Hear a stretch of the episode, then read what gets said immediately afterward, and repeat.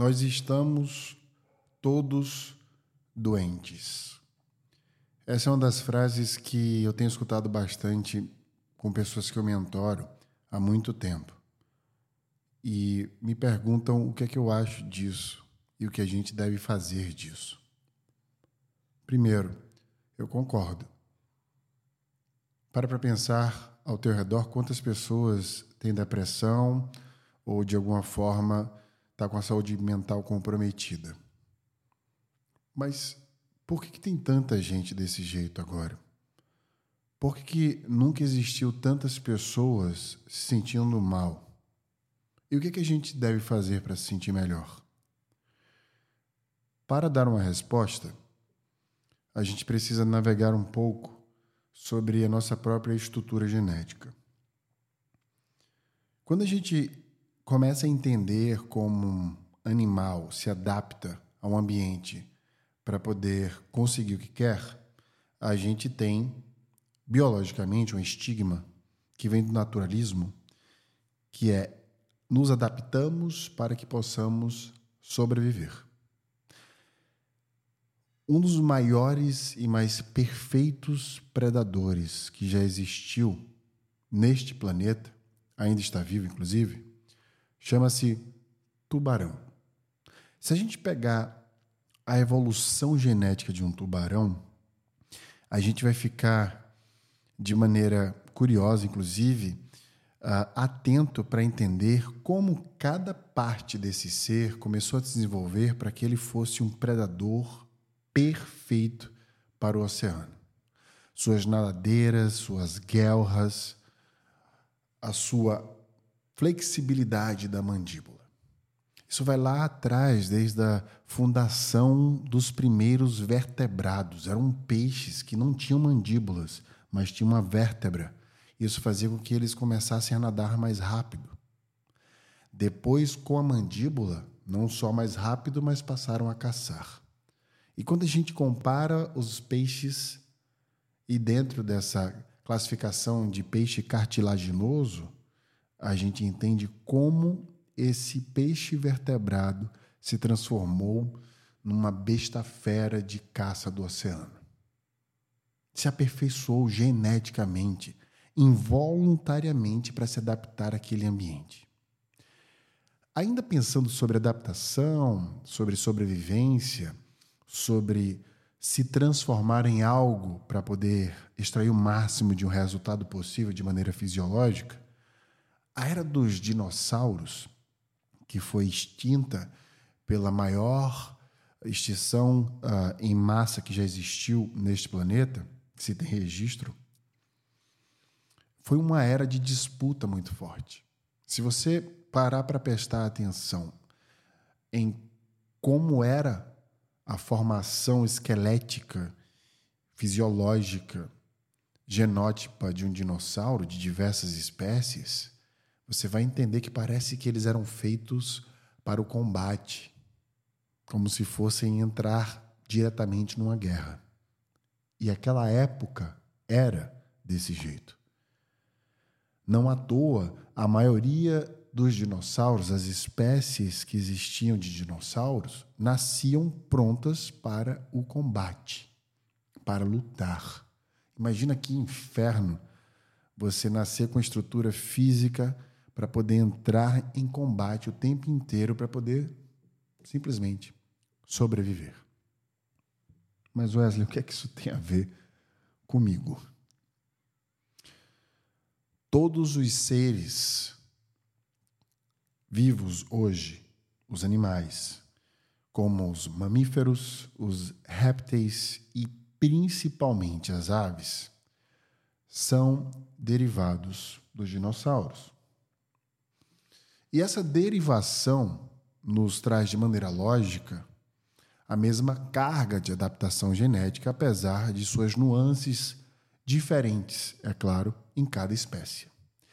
Na escala filogenética fundamentada por Charles Darwin, ele coloca o ser menos complexo como a bactéria, que é unicelular, e o ser mais complexo, que é o ser humano. E nessa complexidade do ser humano, ele demonstra capacidade de adaptabilidade, que também é involuntária. E quando a gente se depara com essa escala filogenética, a gente começa a compreender que nós somos muito parecidos com todos os outros animais que já existiram na face da Terra. Agora para para prestar atenção num porquê que nós estamos doentes. Se nós somos fisiologicamente prontos, feitos para se adaptar a um ambiente que não existe mais, o que, é que você acha que pode acontecer conosco? Nosso corpo produziu a nossa mente. A frase de René Descartes, o cientista francês de penso logo existo, foi deixada para trás quando Antônio Damasio disse é, existo logo penso. Se referindo que a mente só existe porque primeiro existe um cérebro e ele produziu aquela mente. Isso quer dizer que o nosso pensamento, a nossa cognição nos levou a tomar decisões que a nossa fisiologia não conseguiu se adaptar. Nós estamos doentes porque nós estamos fazendo coisas hoje que a gente não consegue fazer.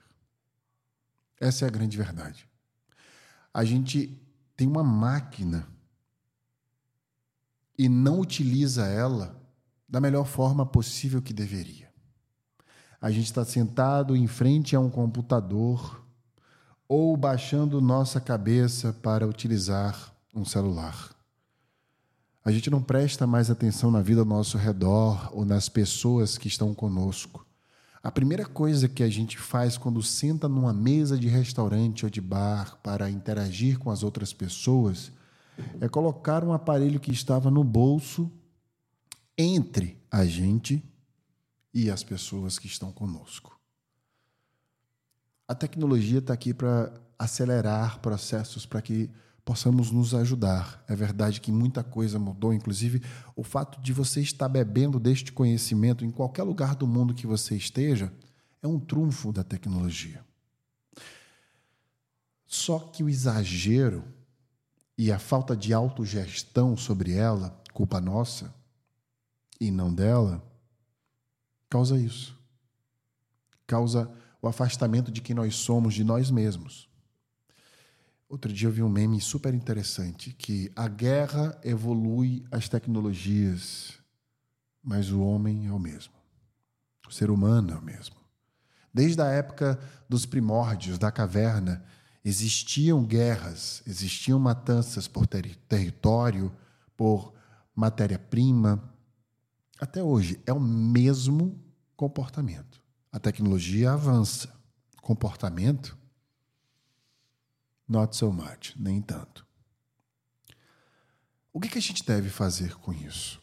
Bem, se teu corpo não foi feito para trabalhar e receber essa carga hormonal de cortisol te estressando o tempo inteiro, essa carga que está vindo de uma decisão da tua mente. Você acha que você pode fazer isso. Alguém em algum momento falou que você tem a capacidade de se adaptar, que é uma capacidade maior da liderança. Só que você esqueceu que a adaptabilidade é involuntária. Ela não é por querer. A gente não se adapta às coisas porque simplesmente nós decidimos nos adaptar. Nós nos adaptamos a ambientes hostis, nós sobrevivemos a circunstâncias ruins porque involuntaria, involuntariamente, invariavelmente, nosso gene, nossa genética, nosso código genético consegue se adaptar a isso. Porque no momento que isso não for mais possível, nós deixaremos de existir. Só que as decisões da mente não necessariamente causam um impacto quantitativo. E aqui mora um perigo muito grande. Quando você causa problema para você mesmo, muitas vezes você não sente porque não existe uma dor física naquele problema. É como se levássemos um soco ou um tapa e a gente reagisse a ele na hora que aquilo doesse como um sinal de que tem algo errado naquele ambiente que recebeu o impacto. Mas se a gente for receber uma informação ruim, ou se alguém for grosseiro conosco, a gente não consegue na hora sentir aquela dor da mesma forma e reagir proporcionalmente. Porque a gente não consegue medir isso. O que a gente deve fazer com essa informação? Qual é a melhor maneira da gente entender como se posicionar? A maior cura dessa doença que se formou dentro do ambiente de trabalho, invadindo como um fungo a nossa vida. E veja que, na maioria das vezes que este planeta quase foi extinto, diante da morte que os vulcões causaram, que o impacto do meteoro causou, por exemplo, foram os fungos que conseguiram revitalizar o planeta. Porque um fungo ele se alimenta da morte. Como uma maçã podre ou qualquer outra fruta ou um, um alimento perecível, o fungo vai se apropriando daquele momento de morte. É assim que eu vejo o sistema profissional do século XXI, com fungos se apropriando dele em todos os aspectos. É por isso que nós estamos doentes porque nós estamos forçando, por achar que a gente consegue e deve, um posicionamento profissional, um tipo de trabalho que nós não fomos fisiologicamente feitos para fazer. Olha que interessante essa perspectiva. A maioria das pessoas que são consideradas para a psicologia com comportamento psicopático são CEOs de empresas. Isso é um dado científico, através de pesquisas. O que, é que a gente aprende sobre esse dado em relação a tudo que eu falei até agora? Se as pessoas. Qual o maior cargo? Qual é o cargo mais bem sucedido de uma corporação? O CEO. E se a maioria das pessoas, e não todas a propósito, mas a maioria das pessoas que são diagnosticadas como um psicopata, por exemplo, estão ocupando cargos de CEOs no mundo, o que é que isso nos ensina? Primeiro, uma pessoa que tem psicopatia, ela não tem sentimentos como um ser humano normal. Ela não consegue identificar uma diferença entre os sentimentos que nós conseguimos, principalmente os mais simples. Então, isto quer dizer que a sensação que essas pessoas têm sobre o mundo e sobre as pessoas não contém essa carga sentimental pesada que um ser humano que não tem a mente comprometida tem. Então, se elas estão ocupando esses cargos máximos nas empresas, e de um outro lado, elas não carregam esse acúmulo de sentimentos sobre as decisões que tomam sobre a vida das pessoas, esse sistema não foi montado para pessoas comuns que têm sentimentos. Mas Wesley, eu trabalho assim a minha vida inteira, meus pais, você inclusive trabalhou. Como assim? Você está falando que nós somos psicopatas? De maneira alguma. Nem todo mundo que é CEO é psicopata. A pesquisa mostra que a maioria das pessoas que têm esse traço são CEOs, mas nem todos os CEOs são psicopatas. Deixando isso claro, o que eu quero dizer para você é que quanto mais as pessoas se relacionam menos com sentimentos humanos, maior probabilidade de se dar bem no sistema que está montado, mercadologicamente falando. Porque não tem escrúpulos para respeitar ou pensar no sentimento do outro. A grande lição de hoje é você entender que nós estamos doentes porque nós estamos fazendo a coisa errada. E a cura para isso é a gente entender, primeiro, quem nós somos. E quem nós somos comporta a nossa habilidade maior da existência. Quais são as coisas que a gente faz que a gente consegue ter menos esforço e mais resultados? Quais são aquelas coisas para a gente resgatar da nossa adolescência, do início da nossa juventude, que a gente fazia e nos fazia tão bem? Por que, que a gente não trabalha com essas coisas?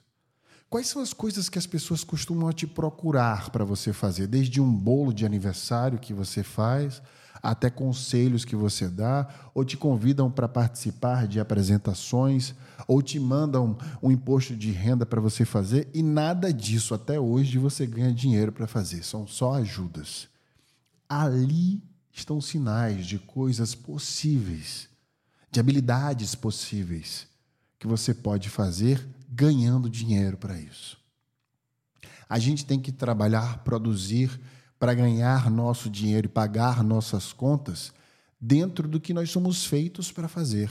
Se o sistema não respeita o nosso DNA, vamos tentar o máximo possível criar mecanismos, maneiras, trabalhar em lugares que cada vez mais respeitem. Já é comprovado cientificamente que trabalhar quatro dias na semana, por exemplo, produz mais do que cinco. O Brasil já está testando isso. O Reino Unido já testou, já está funcionando no Japão, por exemplo, na Austrália, na Nova Zelândia. Cada vez mais nós estamos utilizando dados neurocientíficos para que a gente possa respeitar as pessoas, a forma que elas produzem e colocá-las no epicentro de sua própria produtividade. Mas não vai adiantar o sistema inteiro modificar-se para você, se você não souber onde você deve estar. A nossa criatividade é limitada à nossa própria bolha e experiências. Hoje me perguntaram como é que eu sou uma pessoa que pensa diferente das outras, já que meus podcasts trazem temas que desconstroem uma verdade absoluta que a maioria das pessoas acredita. É simples. Eu fui ler coisas que as pessoas da minha bolha não leem. Eu fui ler filosofia para poder abrir meus olhos sobre a vida. Eu fui ler Júlio Verne para poder viajar num mundo de criatividade. Eu fui ler Aldous Huxley para pensar no mundo distópico das coisas, viajar dentro dele e imaginar a nossa própria vida em mundo do jeito que está, como se fosse uma própria distopia. Eu nunca abri mão de jogar um videogame, investir mais tempo em jogar tabuleiro. Eu faço coisas que poucas pessoas fazem. E a gente acha que não. Porque tem muita gente que faz tudo isso. Onde estão essas pessoas? Por que, que a gente não faz uma lista de tanta coisa que a gente sempre quis fazer, como estudar um idioma novo, visitar uma cidade nova dentro do seu estado, do seu país que seja?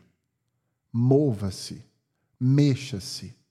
Porque apesar de progresso não querer dizer o movimento, quando a gente está se movendo, Neste mover-se, a gente vai adicionar informações diferentes para nossa memória, para as nossas conexões e para o nosso próprio pensamento. Porque a nossa inteligência bate na parede por falta de informação. O conhecimento só existe quando a gente usa a informação que a gente tem. Então, o início, o princípio de qualquer coisa é se informar. Se você quer pensar diferente, fazer diferente, trabalhar diferente, vá buscar lugares diferentes, livros diferentes, pessoas diferentes. Saia dos lugares que você frequenta. Ande por ruas diferentes para o mesmo destino. Preste atenção que todas as vezes que você sai de casa para o trabalho, não tem só o mesmo caminho. Invista em mudar sua percepção sobre você mesmo e sobre o mundo que você vive. Porque se você parar para prestar atenção na melhor coisa que a gente pode fazer neste momento para mudar a nossa vida, é investir na qualificação da nossa própria visão, da forma que a gente enxerga as coisas.